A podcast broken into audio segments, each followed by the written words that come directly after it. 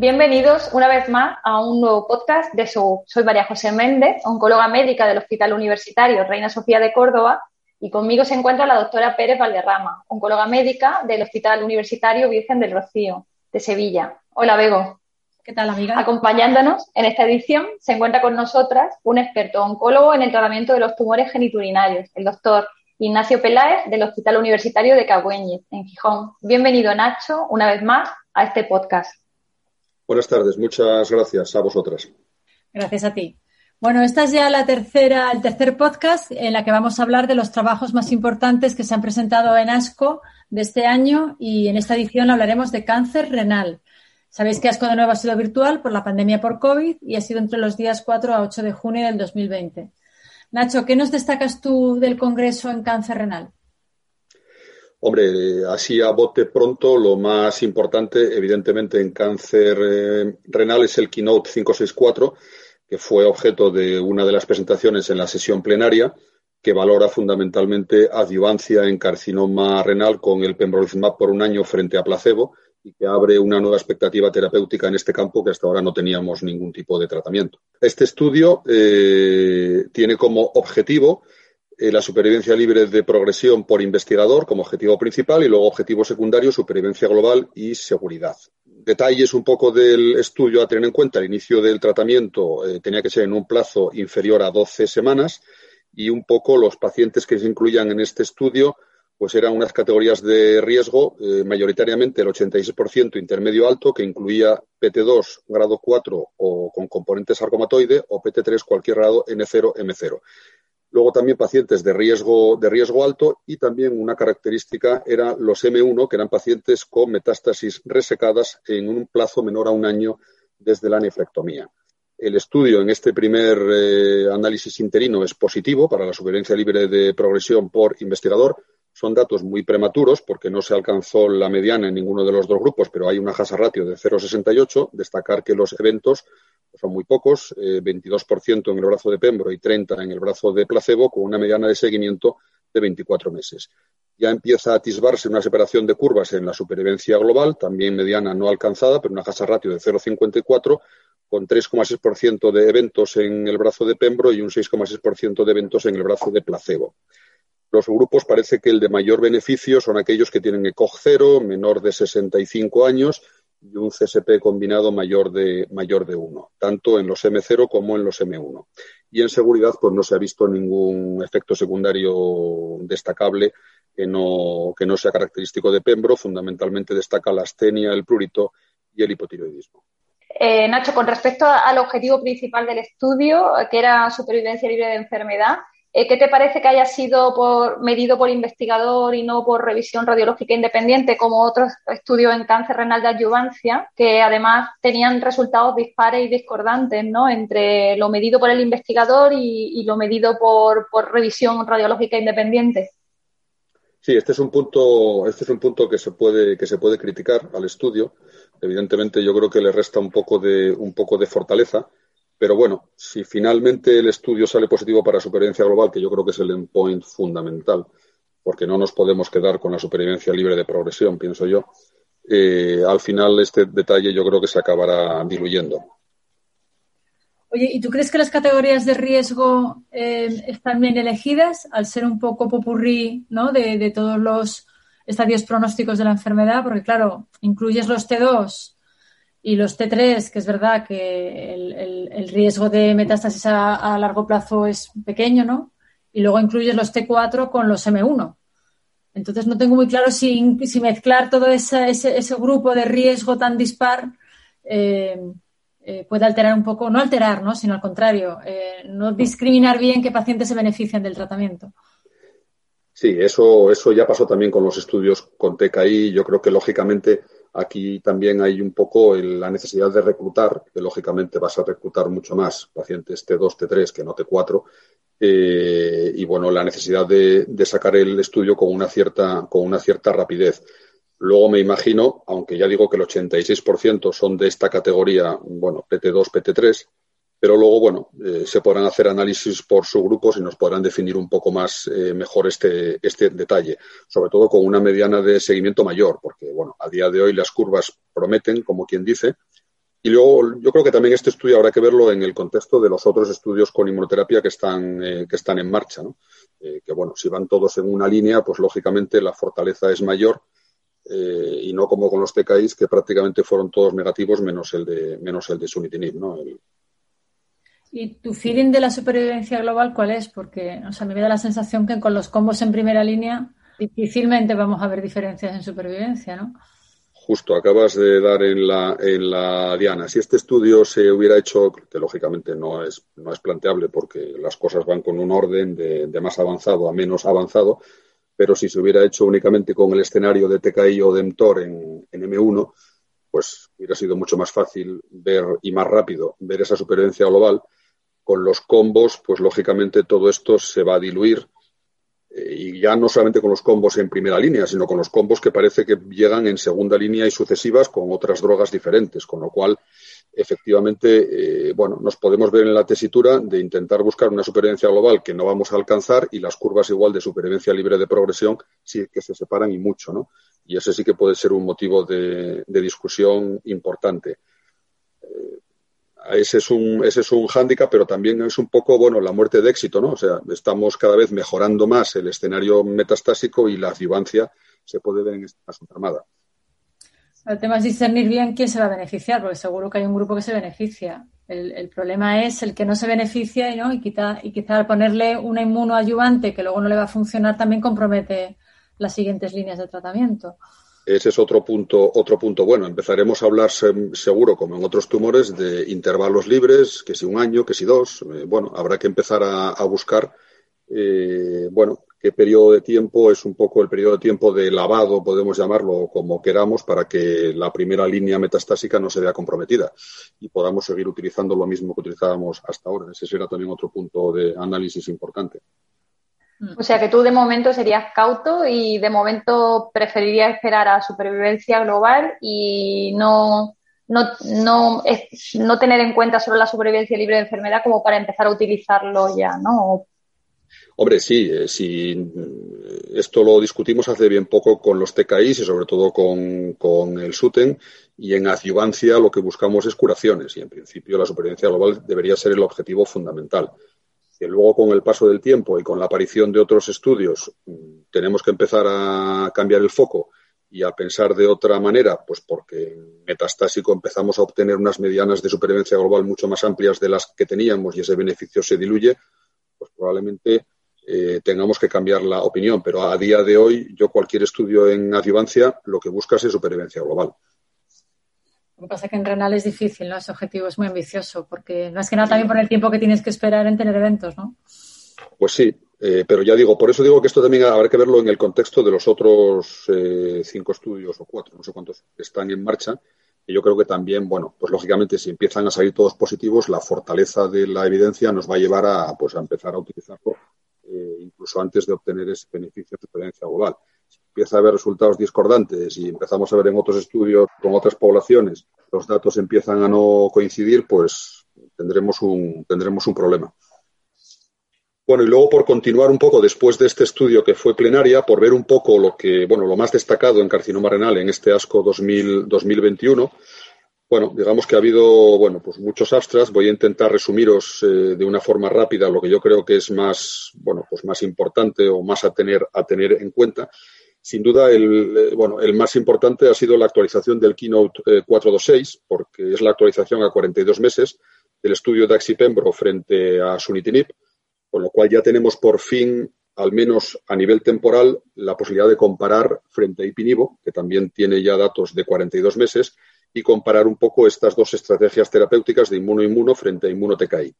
Por centrarnos en el Keynote 426, bueno, pues se presentan datos a 42 meses y lo que vemos es que se mantienen las diferencias, por resumirlo mucho, en supervivencia libre de progresión, supervivencia global, respuestas objetivas y respuestas completas. Por ir una pincelada rápida, eh, decir que eh, la supervivencia global a 42 meses, la hazard ratio se mantiene en 0,73, la supervivencia libre de progresión a 42 meses con una hazard ratio de 0,68, prácticamente se mantiene 15,7 frente a 11,1 y un dato importante que teníamos en IPINIVO, que veíamos que tanto en grupo favorable como en intermedio pobre, las respuestas completas estaban por encima del 10%, pues en esta actualización del Keynote 426 vemos que las respuestas completas eh, suben a nivel global a un 10% y en el grupo eh, favorable sube a un 11,6, en el de intermedio pobre a un 9,2, casi un 10. O sea que vemos que también a nivel de respuesta completa también esta combinación prácticamente se iguala a la de, a la de Ipinivo.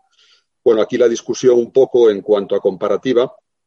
Bueno, sí que es verdad que la curva de supervivencia libre de progresión de Axipembro no hace el famoso plató, que sí que hace la de, la de Ipinivo. Por contra, la de Axipembro se sigue abriendo en esa diferencia y sigue manteniendo la, la ratio.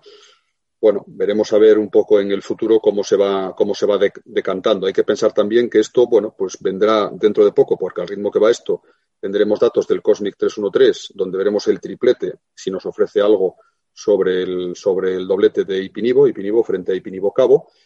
Eh, y también si podemos mejorar la combinación después de Ipinivo, el mantenimiento de Nivo solo o de Nivo con Cabo en el estudio Pedigree.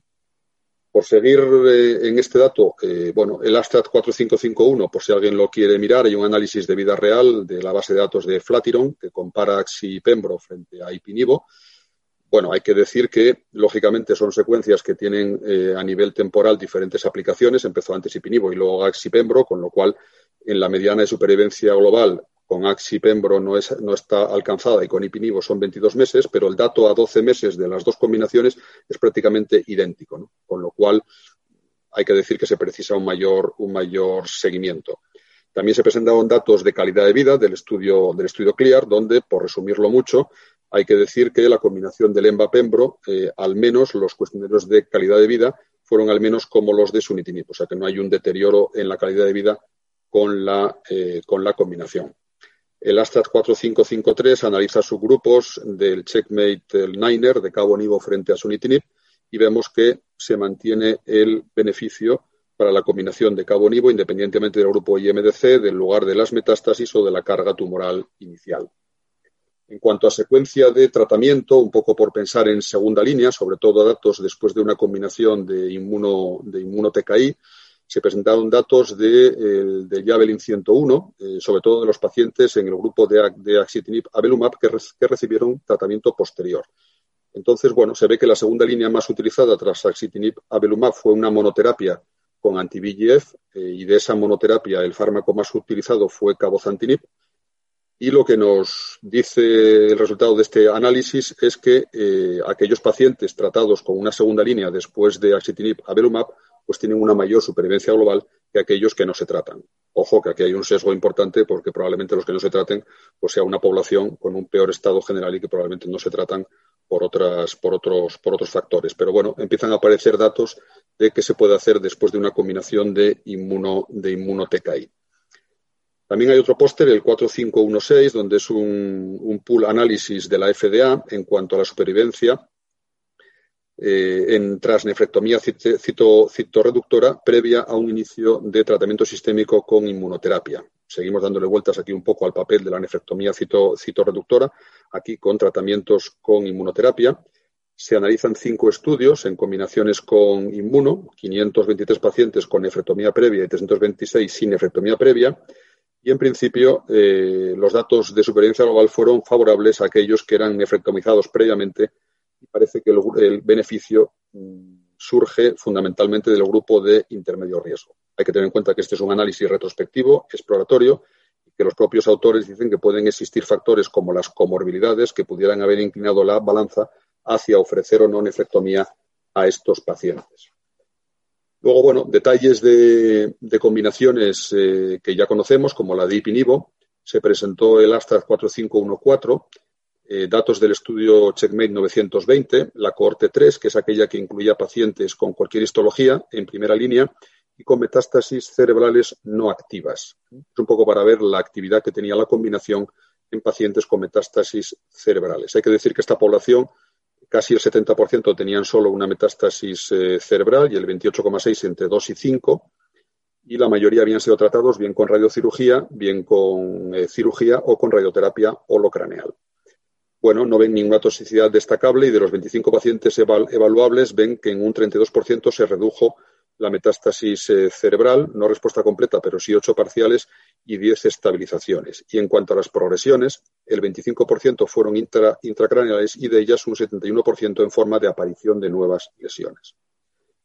Hay un estudio curioso que a mí me llama la atención porque yo creo que bueno, esto es un campo a explorar en el futuro y es sobre el, micro, el microbioma y la inmunoterapia. Es el estudio 4513, es un estudio aleatorizado con 30 pacientes solo, pero bueno, es el primer estudio aleatorizado que valora ipinivo frente a ipinivo más CBM 588, que es un producto vivo bacteriano eh, compuesto por Clostridium butyricum, que parece aumentar la eficacia de la inmuno en pacientes con carcinoma de pulmón.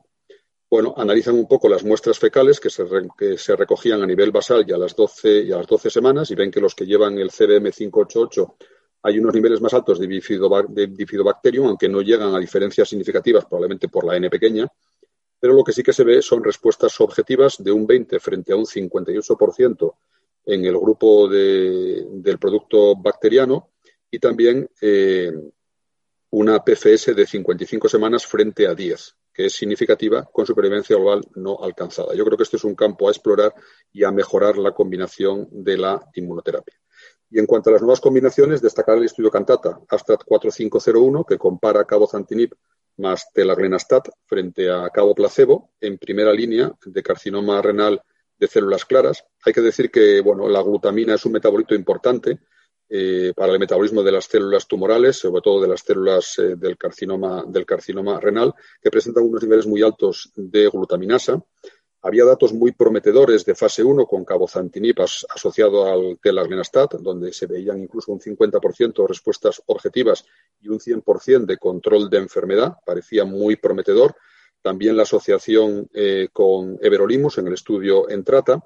Sin embargo, este fase 2 aleatorizado después de una o dos líneas de tratamiento, al menos una línea con anti o con, IPI, o con, ipinivo, vemos que es un estudio negativo, que no, que no hay diferencias ni en PFS ni en supervivencia global. El cabozantinib estaba a dosis de 60 y, bueno, la discusora de este póster sí que hizo hincapié un poco en el beneficio del grupo con cabozantinib en cuanto a supervivencia libre de progresión después de inmunoterapia que veíamos que había una PFS de unos 12 meses, que es superior un poco a la que obteníamos en este mismo subgrupo con el estudio Meteor. Un poco viene a avalar la actividad de cabozantinib después de una línea previa con, inmuno, con, inmunoterapia. Hay un estudio chino, el estudio Concept, que es un estudio fase 3, donde mete otro TKI nuevo, el, borola, borolanib, y compara este TKI solo en monoterapia frente a Verolimus en monoterapia y la combinación de ambos y bueno, pues por mencionar nada más, eh, el objetivo primario, que es la supervivencia libre de progresión, sí que la combinación 10,5, eh, eh, perdón, 10, 10, meses frente a 6,4 de cada una de las terapias por separado, pero en la supervivencia global esos beneficios se diluyen y no se objetiva ningún tipo de beneficio.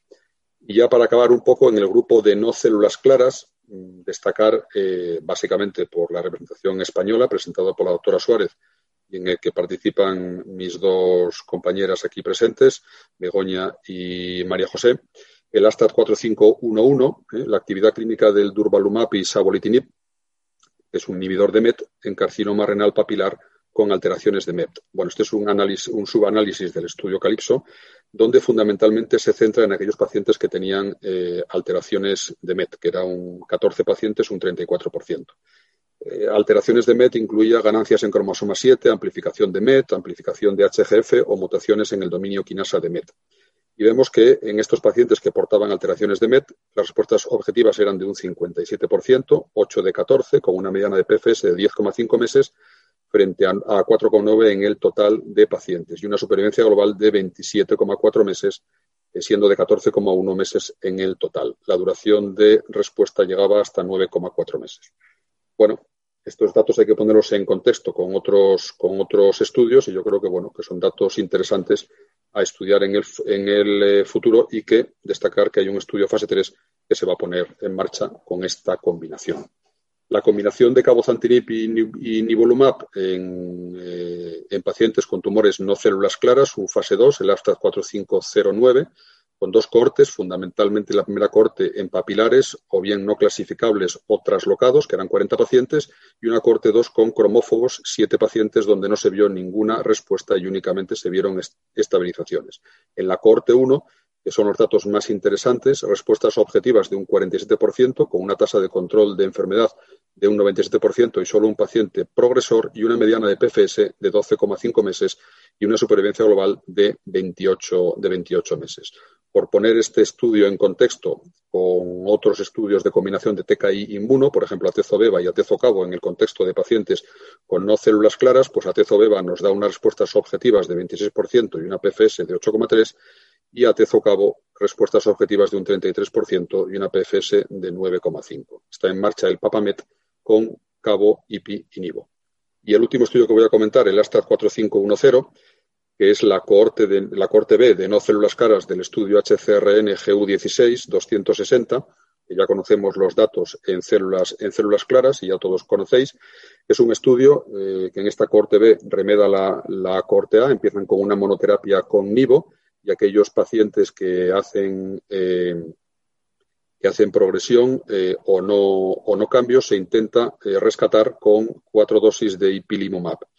Bueno, al final solo son 35 pacientes los que llegan a hacer este rescate con IPI, de los que 54% eran papilares, 17% eran cromófobos y un 29% no clasificados.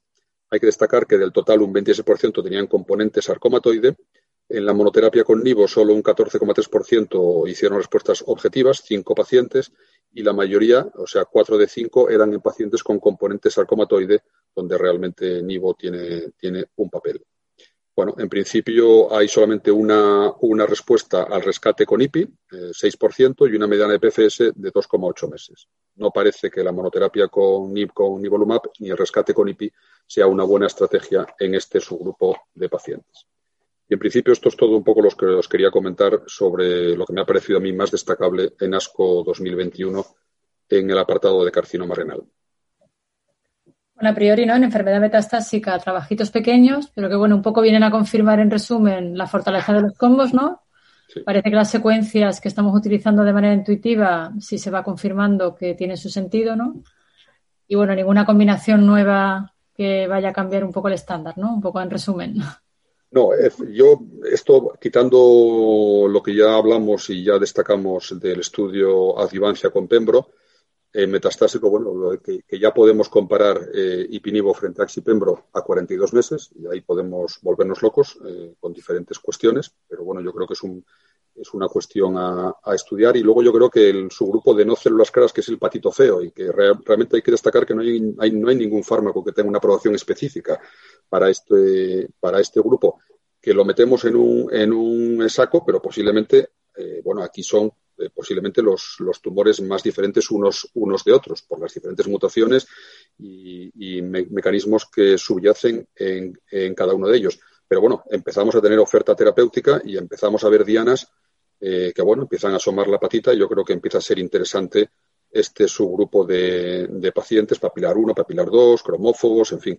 Yo creo que esto también, también es, es, interesante. Y lo de las combinaciones, pues sí, ahora ya combinaciones, combinaciones tras combinaciones, monoterapia, o sea, la oferta terapéutica, realmente esto va muy rápido y es difícil ordenarlo todo, ¿no? Pero bueno, realmente tenemos, tenemos mucho campo para, para investigar y para actuar como dices tú, en, este congreso, la verdad que por lo menos sí que de no células claras ya aparecen por lo menos más ensayos, aunque sean pequeñitos, y por lo menos distinguen cortes separadas y no en un fondo de saco todos a la vez, sino que separan los papilares de, de la otra histología, ¿no? Y lo que sí parece es que desde luego la monoterapia con inmuno sola en estos, en estos pacientes no funciona demasiado, ¿no?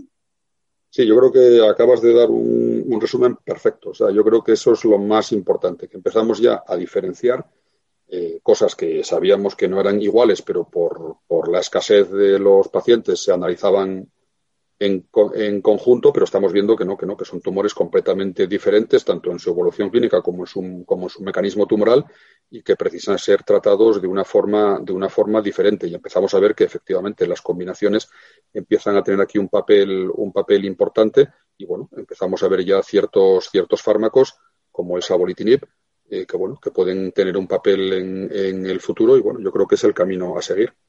Muy bien, pues muchísimas gracias Nacho por tu magnífico resumen. Y nada, sin más, nos despedimos ya hasta el siguiente podcast eh, y buenas tardes a todos. Muchas gracias.